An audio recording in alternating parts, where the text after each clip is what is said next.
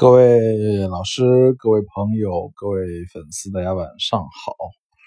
因为我明天、后天晚上都要喝酒啊，所以我想了想，还是今天把这个周三要录的就先录了啊。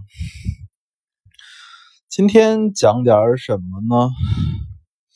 今天讲讲苏富比吧，啊，苏富比啊。上周五啊，苏比拍了今年的首场小拍吧，小拍，嗯，叫做“古今五千年”，好像是叫做这么个名字。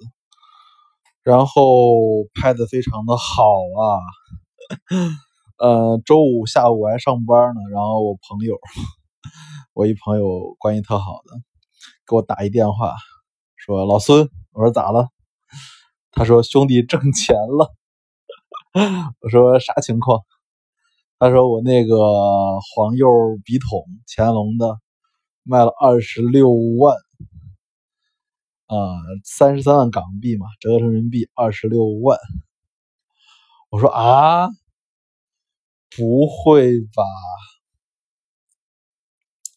因为他那个笔筒是在英国买回来的嘛，加上佣金也就才九万不到吧。八万多，我记得就这样子，所以他这一波挣了有小十四呃十万多吧，十几万吧，嗯，就这样。嗯，这件事其实对我还挺挺挺刺激我的，因为我这个朋友其实眼力不算特别好的，不算特别好，但他那个他的那个圈子不错，圈子不错，因为他有钱嘛，嗯。然后我赶紧打开我的这个电脑，我看了一下这个古今，就是苏比这个古今拍卖的现场啊，结果这个价格确实让我有点吃惊，有点吃惊。说几个吧，啊，我知道的东西，啊，我其实后面交了保证金啊，我要网拍嘛，啊，结果我拍一个道光粉彩葵凤的官窑版粉彩的啊，那个东西我觉得市场价也就在十五到二十万吧。然后我出到二十万港币，我就不追了。结果最后拍了三十七万港币啊，所以那天的价格特别的吓人。然后还有一对儿来源比较清晰的光绪粉彩花神杯啊，那个其实呃粉彩的花神杯还是比较少见。我本来想买那个，然后那东西其实市场价我觉得就是三万五一只，四万五一只吧。人民币折合下来，应该也就是七八万一对儿，最后拍了十四万多啊，十四万多。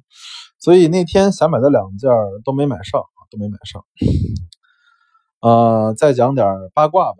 啊，那天我看到了两件东西，是我知道谁的东西的，而且我道我也知道那东西是不对的啊，或者说是不开门的。结果一只卖了四十六万二港币，另外一对儿卖了二十一吧，二十二，反正是。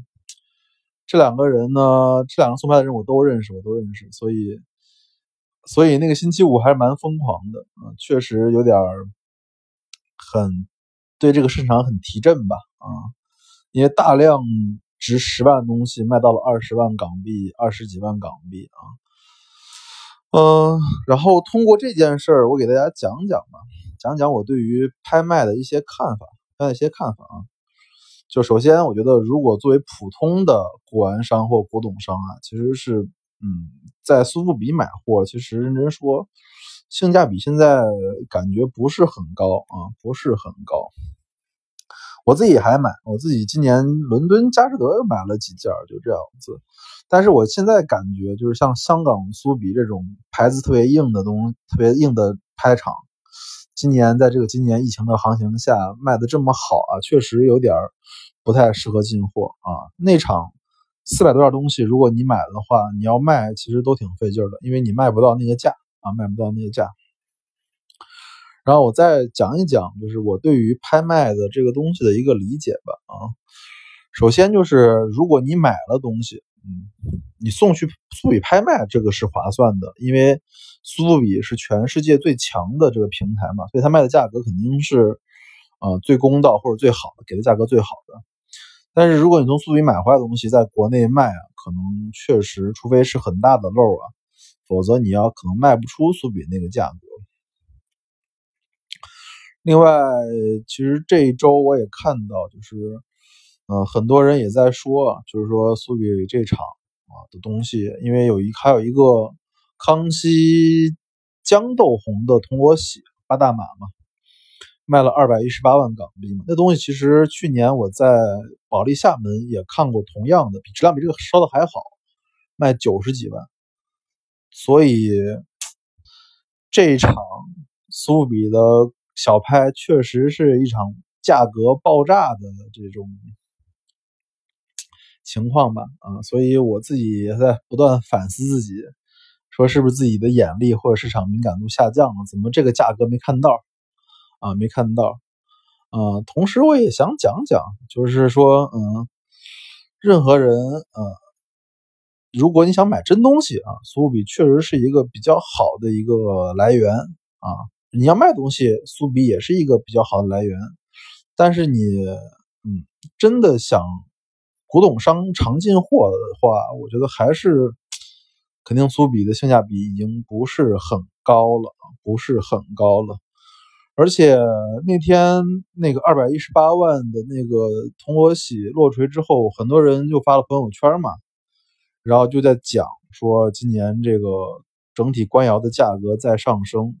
啊，其实对于这个观念我不认可的，我不认可。那只是因为今年其实是因为疫情的影响，很多人进不到货，货卖空了。我知道很多老师的货都卖空了，所以他们敢于进货。而在真正的市场上，如果一旦这个疫情恢复了，如果一旦大家这个需求正常的话，价格仍然会回到这个我觉得常规的价格。所以今天就讲一下我对于周五苏富比的这场拍卖的一个杂感吧。好不好？勿见开门不解释，春天堂藏词。